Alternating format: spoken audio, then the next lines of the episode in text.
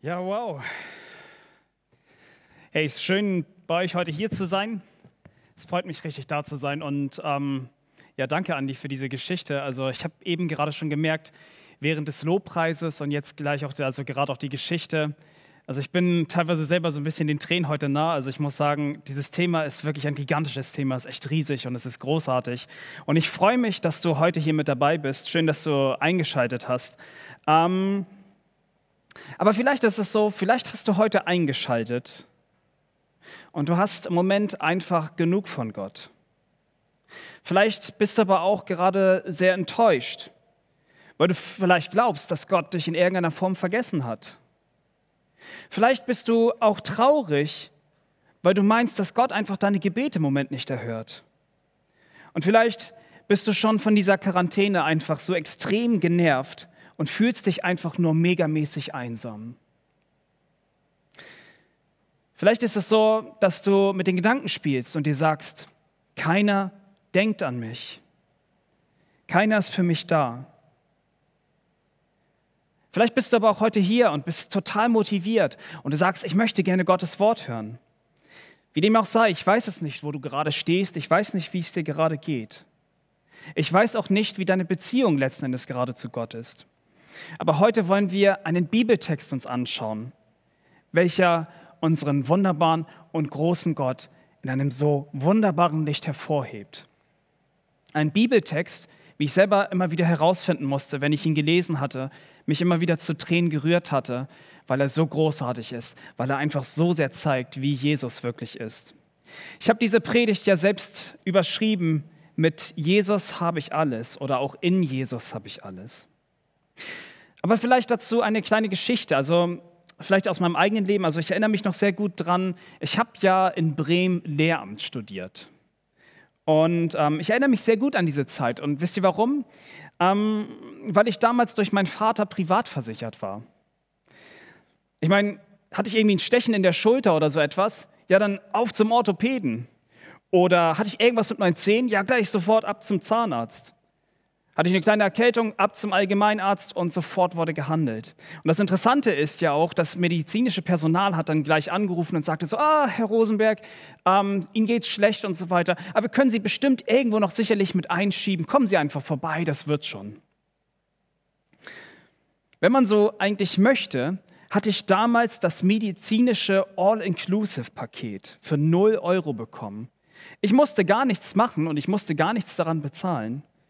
Ich habe es durch meinen Vater bekommen und das war echte Gnade. Und hier kommen wir zu dem springenden Punkt. So ist es genauso auch bei Gott. Wenn wir gleich in den Predigtext hineinschauen werden, werden wir genau sehen, warum das sich genauso mit Gott verhält. Wer an den Sohn Jesus Christus glaubt, der hält die Fülle Gottes durch Jesus Christus. Somit also, wenn wir so wollen, ein geistliches All-Inclusive-Paket. In Jesus habe ich alles, möchte ich dir gerne zurufen. Und ich freue mich wirklich, über diesen Text predigen zu dürfen, weil es wirklich Jesus so schön darstellt. Aber lasst uns doch gemeinsam einfach diesen Text lesen. Der steht in Kolosser 2 in den Versen 9 bis 15. Ich wiederhole nochmal, der steht im Kolosser 2 und dann die Verse 9 bis 15. Und ich lese einmal vor. Denn in ihm wohnt die ganze Fülle der Gottheit leibhaftig. Und ihr seid zur Fülle gebracht in ihm, der das Haupt jeder Herrschaft und Gewalt ist. In ihm seid ihr auch beschnitten mit einer Beschneidung, die nicht von Menschenhand geschehen ist, durch das Ablegen des fleischlichen Leibes der Sünden in der Beschneidung des Christus. Da ihr mit ihm begraben seid in der Taufe, in ihm seid ihr auch mit auferweckt worden durch den Glauben an die Kraftwirkung Gottes, der ihn aus den Toten auferweckt hat. Er hat auch euch, die ihr tot wart, in den Übertretungen und dem unbeschnittenen Zustand eures Fleisches, mit ihm lebendig gemacht indem er euch alle Übertretungen vergab. Und hat die gegen uns gerichtete Schuldschrift ausgelöscht, die durch Satzungen uns entgegenstand, und hat sie aus dem Weg geschafft, indem er sie ans Kreuz heftete. Als er so die Herrschaften und Gewalten entwaffnet hatte, stellte er sie öffentlich an den Pranger und triumphierte über sie an demselben. Wunderschöner Text. Lass uns noch einmal zusammen beten. Herr Jesus Christus, ich danke dir, dass wir uns hier versammeln dürfen. Und ich danke dir, dass wir hier jetzt auf dein Wort hören dürfen. Und wie wir eben schon gehört haben, Herr Jesus, dein Wort ist so unbegreiflich gigantisch und es ist so riesig. Aber wenn wir es nicht mit Herzen lesen, dann werden wir dort vielleicht nur tote Worte finden. Aber Jesus, du hast wirklich lebendige Worte daraus gemacht. Du bist lebendig, Jesus. Und ich bitte dich jetzt von ganzem Herzen, dass du unsere Herzen aufschließt, dass du mir in meiner Schwachheit hilfst. Aber ich danke dir, Jesus, dass wir nicht auf uns zu schauen brauchen, sondern auf dich. Und du bist groß, Jesus. Und dafür danke ich dir von ganzem Herzen. Und er bitte all dies in deinem wunderbaren und großartigen Namen, Herr Jesus Christus. Amen. Im Einzelnen ist es so, bei dieser Predigt werden wir vier verschiedene Punkte uns anschauen. So werde ich am Anfang mit euch schauen, in Christus die Fülle Gottes, das sehen wir in den Versen 9 bis 10. Dann in Christus die Beschneidung im Vers 11. In Christus begraben und mit auferweckt im Vers 12. Und dann in Christus Vergebung und Heil in den Versen 13 bis 15. Kommen wir zu dem ersten Punkt. In Christus die Fülle Gottes. Die Gemeinde in Kolossee, die hatte so einige Probleme. Es gab beispielsweise den Polytheismus. Das bedeutete, dass man an andere Götter immer noch glaubte. Oder es gab auch immer wieder Irrelehrer, die innerhalb dieser Gemeinde waren und noch lehrten, dass zusätzlich an dem Glauben an Jesus Christus noch andere Dinge benötigt seien. So legten sie immer wieder neue Gesetze auf. So wurde beispielsweise in den Christen in Kolossee gesagt, dass sie sich beschneiden lassen müssen. Und in dem vorherigen Text, da kann man sehen, dass wir vor diesen Menschenlehrern und auch diesen weltlichen Philosophien gewarnt werden müssen und dass wir letzten Endes den Wandel in Christus Jesus tätigen sollten. Aber nun kommt Paulus mit diesen genialen Worten über die Fülle Gottes.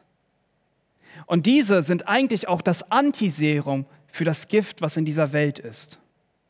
Lass uns nochmal die Verse 8 bis 10 lesen. Denn in dem Vers 8, der schon davor steht, bedingt ein bisschen das. Ihr werdet es gleich sehen, wenn ich es vorlese. Nochmal Kolosser 2, die Verse 8 bis 10.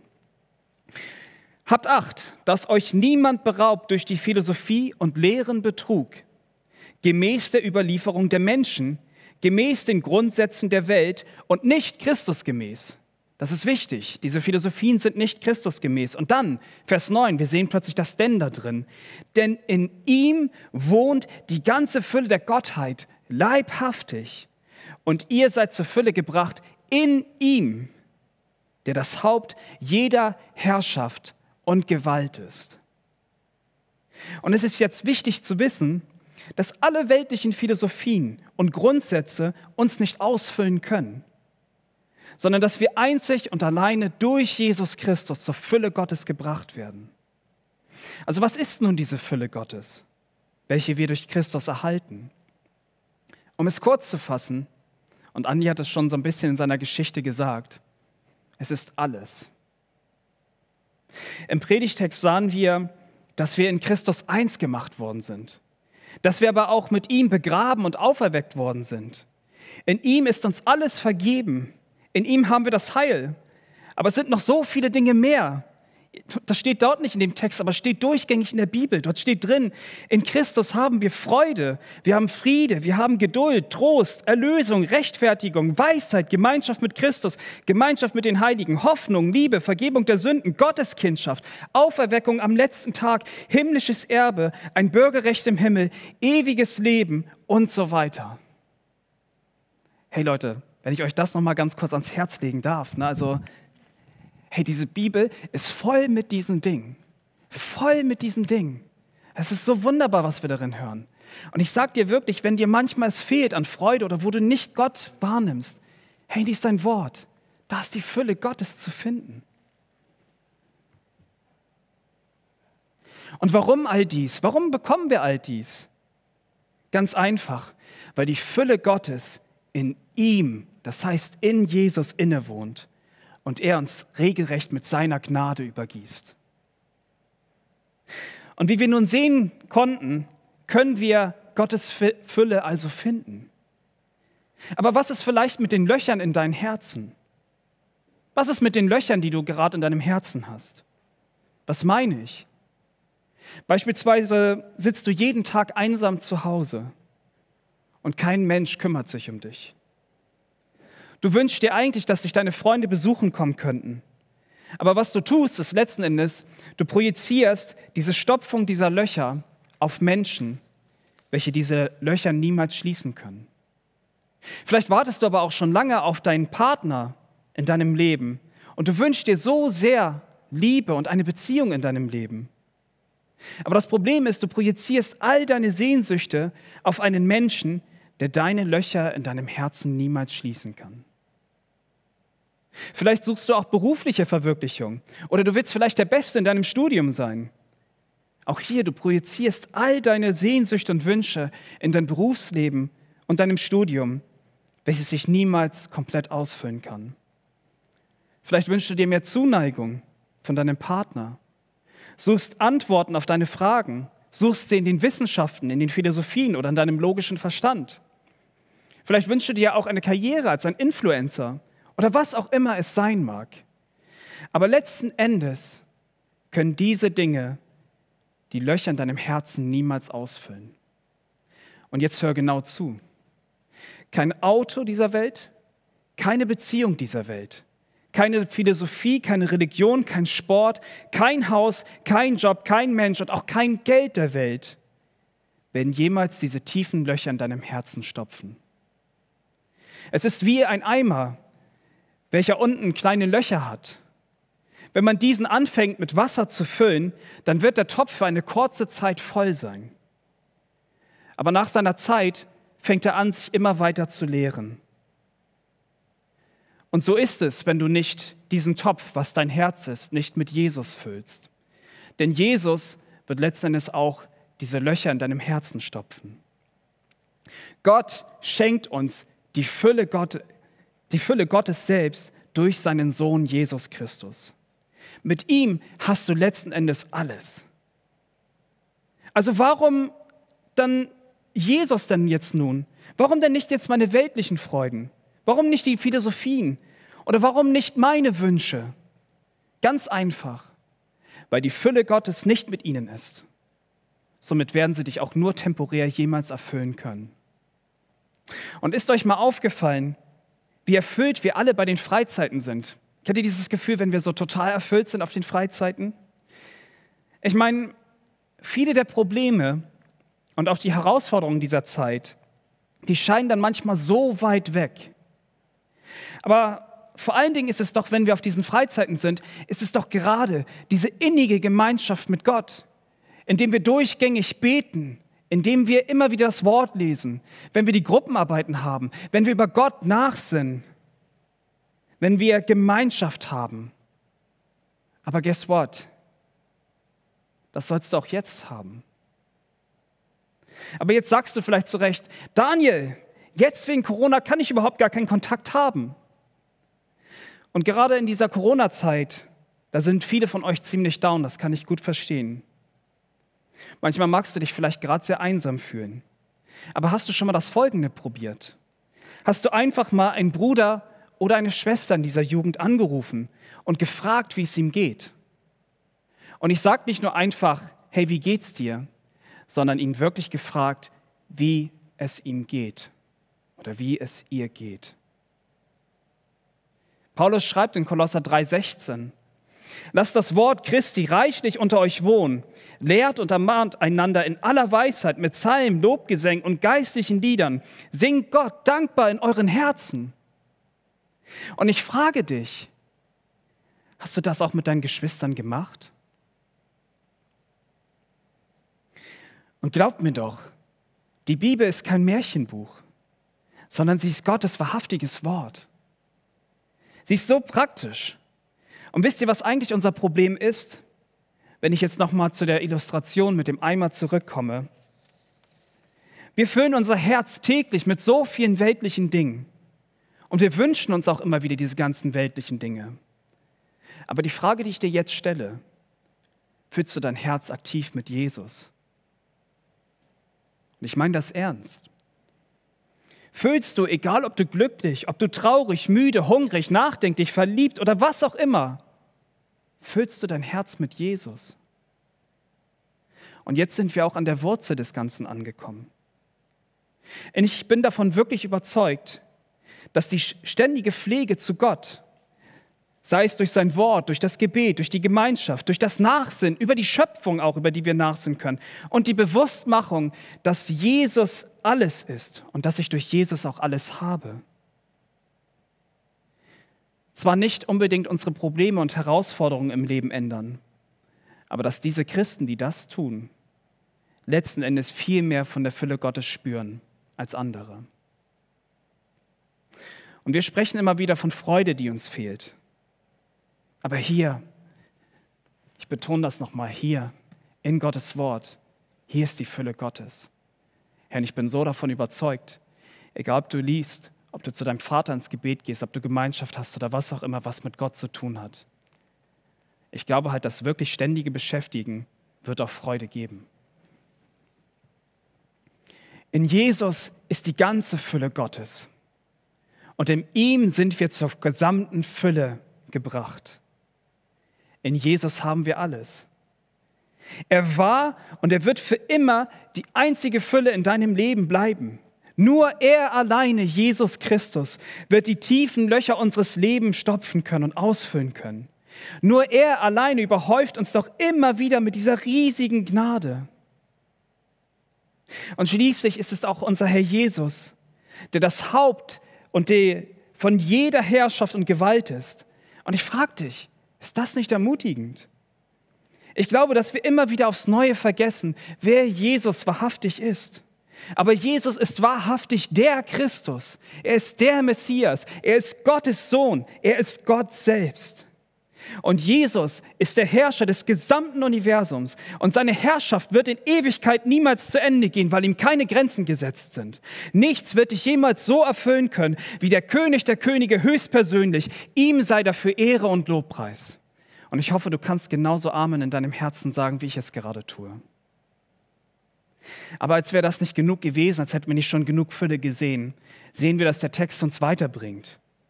Wir sehen, dass wir in Vers 11, zum zweiten Punkt auch, in Christus die Beschneidung haben. Ich lese nochmal vor, Kolosser 2,11. In ihm seid auch ihr beschnitten mit einer Beschneidung, die nicht von Menschenhand geschehen ist, durch das Ablegen des fleischlichen Leibes der Sünden in der Beschneidung des Christus.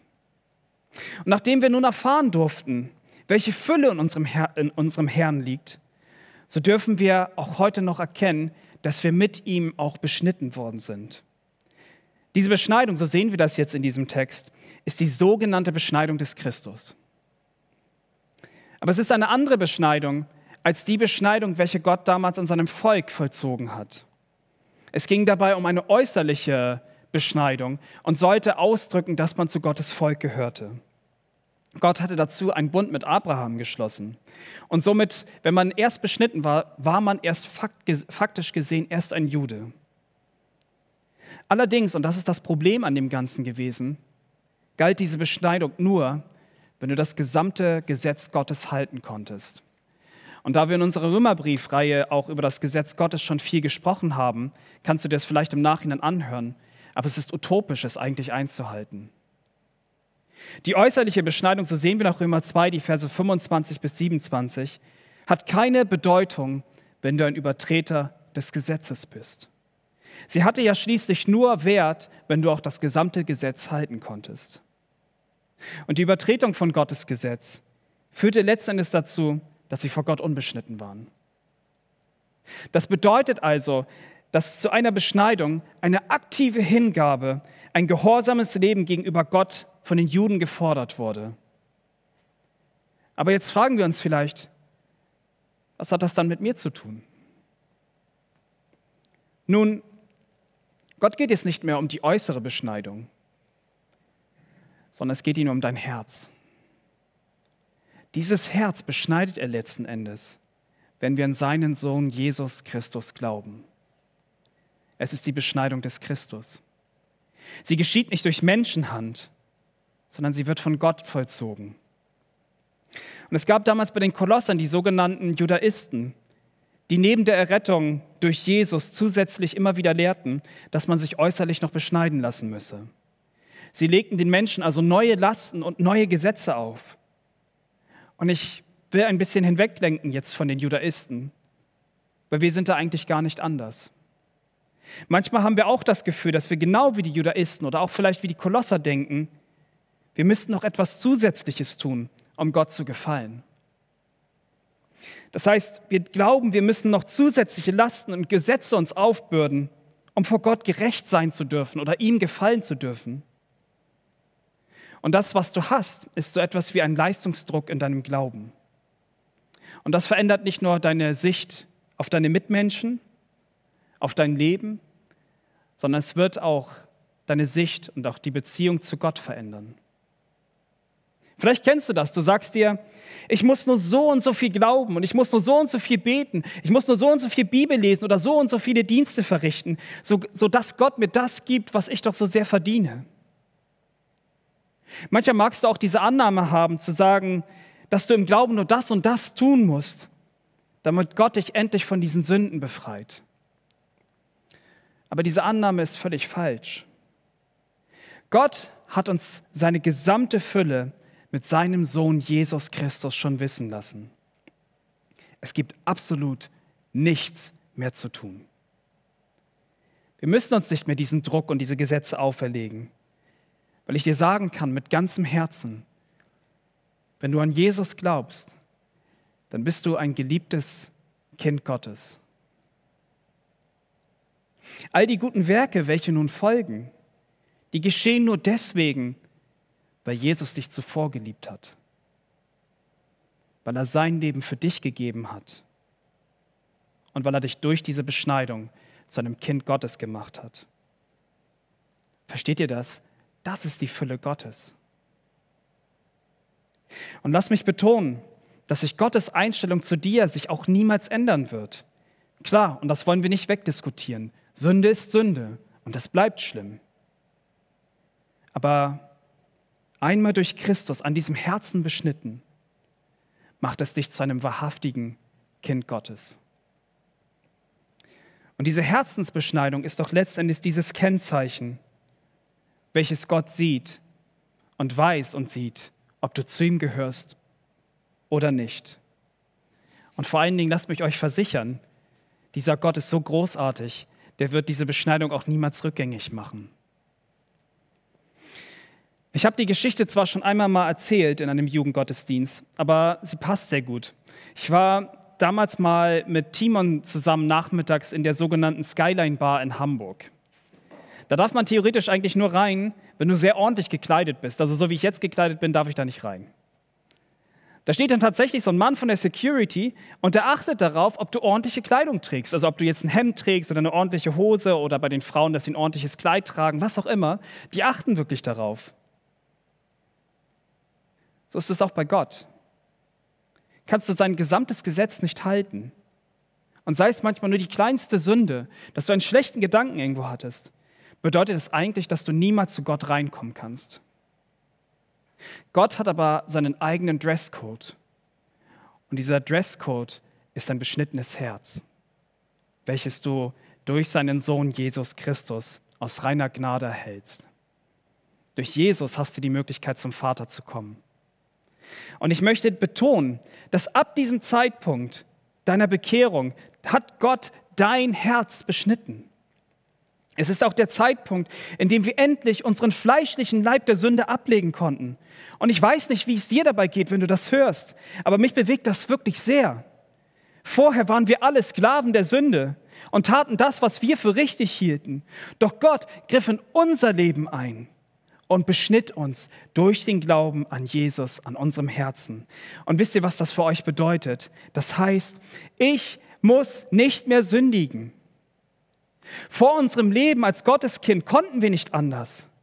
Doch nun können wir endlich diesen fleischlichen Leib der Sünde ablegen. Und ich weiß nicht, ob dir das Hoffnung gibt, aber mal dir doch mal das Folgende vor Augen. Du musst nicht mehr der Lügner sein. Du musst nicht mehr der Betrüger sein. Du musst nicht mehr der Lästerer sein. Du musst nicht mehr der Pornografie, Alkohol, Drogen oder sonst was Abhängige sein. Weil Gott einen Durchbruch in deinem Herzen geschenkt hat. Früher konntest du dich nur für die Sünde entscheiden. Doch durch die Fülle Gottes und hier ganz besonders durch die Beschneidung durch den Christus kannst du endlich die Sünde ablegen.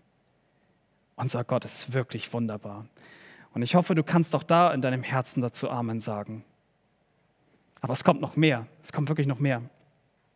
Als hätten wir nicht schon genug davon gehört, wie riesig diese Fülle Gottes jetzt eigentlich ist, erhalten wir auch noch in Christus, dass wir mit ihm begraben und auferweckt worden sind. Und das bringt mich auch zu dem dritten Punkt, in Christus begraben und auferweckt. Kolosser 2,12, ich lese nochmal vor. Da ihr mit ihm begraben seid in der Taufe, in ihm seid ihr auch mit auferweckt worden durch den Glauben an die Kraftwirkung Gottes, der ihn aus den Toten auferweckt hat. Ich meine, Gott hat echt was richtig Krasses, was richtig Großes getan. Etwas, was Menschen nicht verstehen können. Aber das Problem ist, ich komme erstmal zu uns. Wir sind leider so häufig da gepolt, dass wir häufig vergessen, wie groß diese Tat von Gott war, die er vollbracht hatte an dem Kreuz von Golgatha. Nachdem Jesus an dem Kreuz von Golgatha verstorben ist, da wurde er von Menschen ins Grab gelegt. Und wahrscheinlich nur als Mensch, so kann ich es für mich verstehen, wenn ich dort gewesen wäre. Ich glaube, dass alle Hoffnung dahin gewesen ist. All die Hoffnung, welche man in Jesus legte, war von dem einen auf den anderen Moment dahin. Aber das Krasse ist, da hört die Geschichte nicht auf. Und vor allen Dingen, da hört unser Gott nicht auf. Gott ist nämlich noch viel größer, denn Jesus Christus wurde auferweckt. Und ich kann wirklich von Herzen sagen, dass Jesus Christus lebt. Und für den Menschen ist das Auferwecken von Toten eine bis dato unmögliche Tat. Wie sollte es denn auch schließlich möglich sein? Hat das Herz einmal aufgehört zu schlagen, setzen alle Vitalfunktionen im Körper aus. Rein wissenschaftlich also gesehen kann niemand leben, der tot ist. Beim Menschen mag das so sein, aber nicht bei Gott. Denn für Gott sind selbst die unmöglichen Dinge möglich. Und so erweckte er seinen Sohn auf. Und ich sage es wieder, Jesus Christus lebt. Warum sind also diese Zeilen in dem Brief an die Kolosser denn jetzt nun so wichtig? Die Kolosser mussten noch einmal neu verstehen, wer sie sind und was es auch bedeutete, was sie in Christus haben. So wie einst Christus verstarb, begraben und schließlich auferweckt worden ist, so ist es auch mit uns geschehen. Was meine ich damit? Schauen wir zusammen nochmal in den Bibeltext, Vers 12. Dann sehen wir, dass wir mit ihm begraben und auferweckt sind. Und übrigens ganz wichtig hierbei, das ist im Präsens geschrieben. Das ist also jetzt in der Gegenwart, ist das ein Zustand von uns. Es ist ein aktiver Zustand. In Jesus Christus bist du begraben und auferweckt. Jeder wiedergeborene Christ ist an einem bestimmten Zeitpunkt seines Lebens gestorben. Natürlich nicht physisch, aber er ist im Herzen geistlich gestorben. Aber es war nichts Schlimmes. Es war das Beste in unserem Leben, als der Herr Jesus in unser Leben trat und in uns wohnte. Seit diesem Zeitpunkt waren wir eine völlig neue Kreatur. Es war der Zeitpunkt, als Gott uns endlich die Augen geöffnet hat als er uns endlich die Augen öffnete, sodass wir seinen Sohn Jesus Christus in all seiner Herrlichkeit sehen durften. Bei einigen mag es von euch ein ganz bestimmter Tag gewesen sein. Vielleicht war es auch ein bestimmter Moment in deinem Leben. Bei dem anderen mag es ein Prozess gewesen sein. Aber eines ist entscheidend. Keiner von uns ist der gleiche geblieben. Und nun kommen wir zu dem Aspekt der Taufe, welchen Paulus hier benennt in diesem Text. Was bedeutet eigentlich die Taufe? Es ist die Symbolik der Vereinigung mit Christus in seinen Tod und dem Begräbnis und schließlich auch seiner Auferweckung. Und so passiert es auch mit uns und unserem alten Leben. Damals waren wir alle nicht Christen. Das bedeutet, dass wir nicht in Christus waren. Wir führten ein Leben nach unserem Ermessen und traten Gott ja regelrecht mit den Füßen. Ja wahrlich, ein jeder von uns hätte dafür den Tod verdient. Aber dann kam Gottes Gnade in unser Leben hinein. Unser Leben hat sich verändert Und so wurde unser altes Leben begraben. Und gleichzeitig haben wir neues Leben erhalten. Wir sind mit Christus begraben und mit auferweckt. Und vielleicht nur als Anmerkung, wenn du übrigens noch nicht getauft bist. Ich weiß, es ist gerade in dieser Corona-Zeit sehr schwierig, aber mach es bald und lass dich nicht zurückführen. Wir finden immer gute Ausreden, es nicht zu tun. Wir sagen uns, dass wir noch nicht bereit sind oder dass wir vielleicht noch nicht von bestimmten äh, Sünden befreit sind, dass wir vielleicht noch nicht gerecht genug sind vor Gott. Oder du hast vielleicht Angst, der Gemeinde zu bezeugen, dass du glaubst. Aber hier ist der springende Punkt. Eine Frage, die ich dir stellen möchte oder mehrere. Glaubst du, dass Jesus Christus, der Messias, dein Herr ist? Glaubst du, dass er verstorben, begraben und auch auferstanden ist? Hast du Vergebung deiner Sünden erhalten? Dann möchte ich dir sagen, lass dich taufen. Das Spannendste am Ende dieses Punktes, wir finden Gottes Fülle in dem Versprechen, dass wir selbst, wenn wir physisch versterben, auferweckt und in der Ewigkeit bei ihm leben werden. Ist das nicht ein wunderbares Versprechen? Und ich hoffe, auch da kannst du in deinem Herzen Amen sagen. Gott ist nämlich kein Gott der Toten, sondern Gott ist ein Gott der Lebendigen. Aber jetzt hätten wir nicht schon genug gehört von der Fülle Gottes, schließt Paulus noch einen weiteren Punkt innerhalb dieser Verse ein. Und er stellt unseren Herrn Jesus Christus so wunderbar dar, wie ich es wirklich selber niemals ausdrücken könnte. Klar, vom Heiligen Geist geleitet. Wir sehen, dass wir in Christus Vergebung und das Heil haben. Die Verse 13 bis 15 und ich lese nochmal vor. Er hat auch euch, die ihr tot wart, in den Übertretungen und dem unbeschnittenen Zustand eures Fleisches mit ihm lebendig gemacht, indem er euch alle Übertretungen vergab. Und er hat die gegen uns gerichtete Schuldschrift ausgelöscht, die durch Satzungen uns entgegenstand, und hat sie aus dem Weg geschafft, indem er sie ans Kreuz heftete. Also, als er so die Herrschaften und Gewalten entwaffnet hatte, stellte er sie öffentlich an den Pranger und triumphierte über sie an demselben. Es ist so ein krasser Text. Es ist so heftig, was in diesen Versen steht.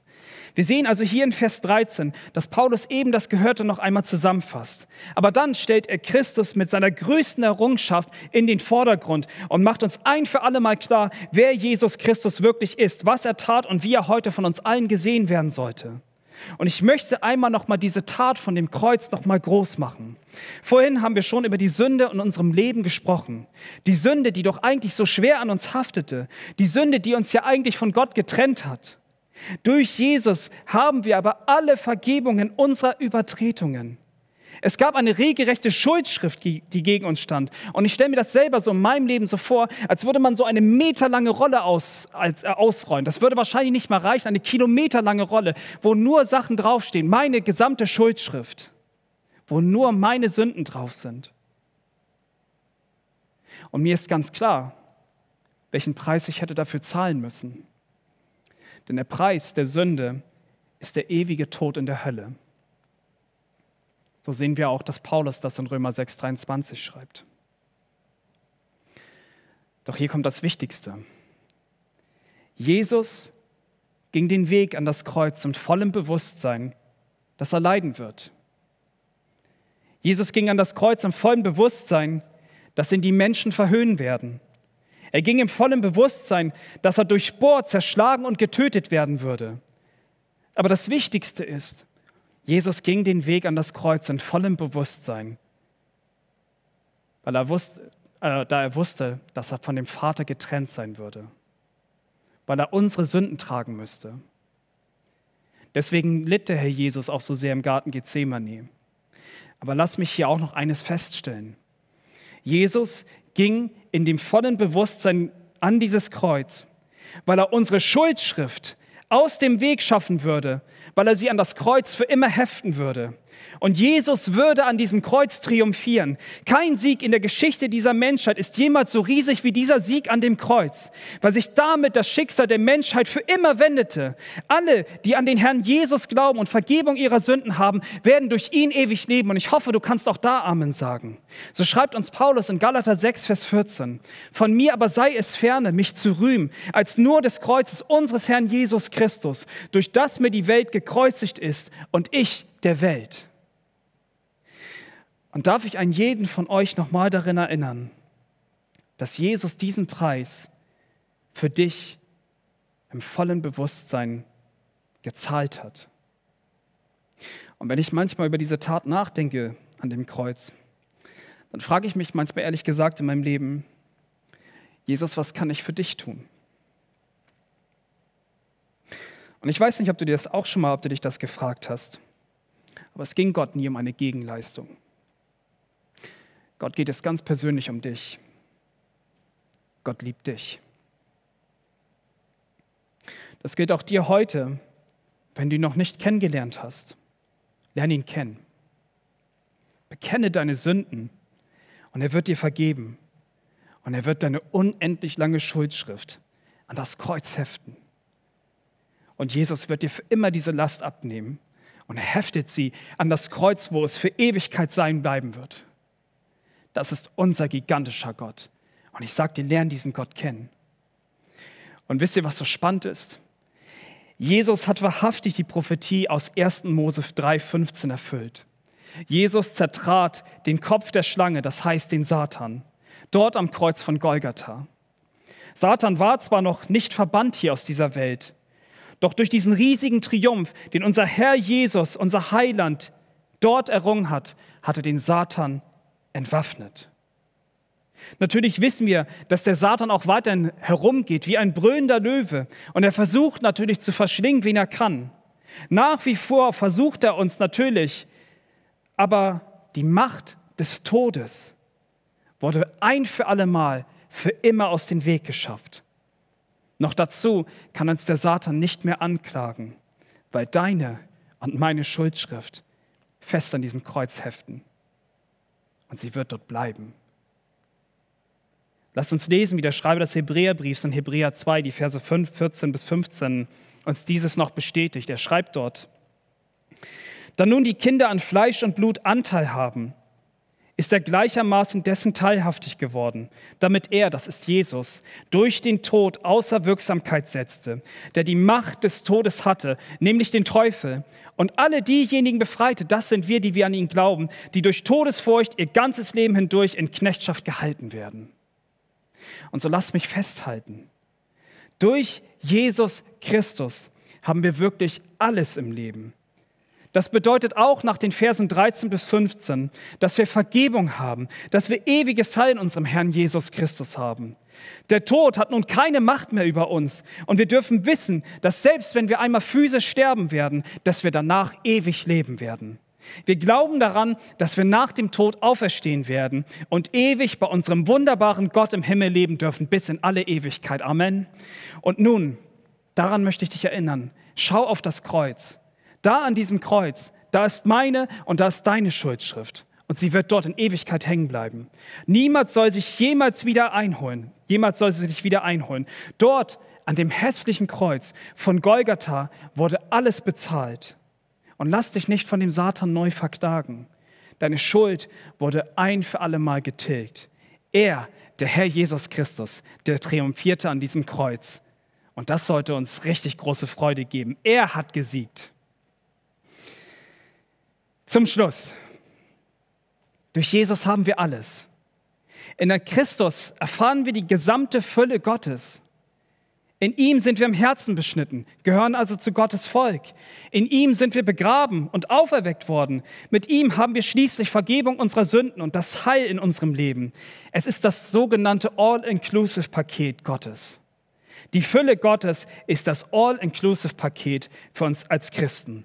In Jesus habe ich alles. Und ich möchte dich nochmal daran erinnern, du hast Gott nicht zu bringen, außer deine riesige Schuldschrift. Der Vater im Himmel tauscht deine doch so schwerwiegende Schuld mit seiner großen Liebe und er begnadigt dich. Also bleibt nur für mich die Frage übrig, was sollen wir jetzt damit machen? Und ich sage dir, lerne die Fülle Gottes in deinem Leben wieder ganz neu kennen. Schau darauf, was er für dich getan hat. Er liebte dich, bevor du es jemals konntest. Schau noch mal zu dem Kreuz wo deine Schuldschrift für immer angeheftet ist? Was können wir dem überhaupt noch hinzusetzen? Er überschüttet uns, überschüttet uns ja regelrecht mit seiner Gnade. Und auch wenn du heute hierher gekommen bist, wenn du jetzt gerade eingeschaltet hast und du vielleicht noch so die ein oder anderen Enttäuschungen in deinem Leben hast, dann möchte ich dich persönlich jetzt fragen, ob du wieder einmal von der Fülle Gottes weggeschaut hast und wieder deine eigenen Vorstellungen bevorzugt hast. Und selbst wenn es nicht so sein sollte, möchte ich dir sagen, dass alle Dinge, die passieren, uns zum Besten dienen werden. Und ich musste schon in meinem Leben so ein oder das andere Mal schon feststellen, dass Gott es immer besser wusste als ich. Wenn du heute hier eingeschaltet hast und noch kein Gotteskind bist und nicht an den Herrn Jesus glaubst, dann möchte ich dir heute Mut zusprechen. Egal in welcher Lage du dich gerade befindest. Der Herr Jesus hat dich heute nicht umsonst das hören lassen.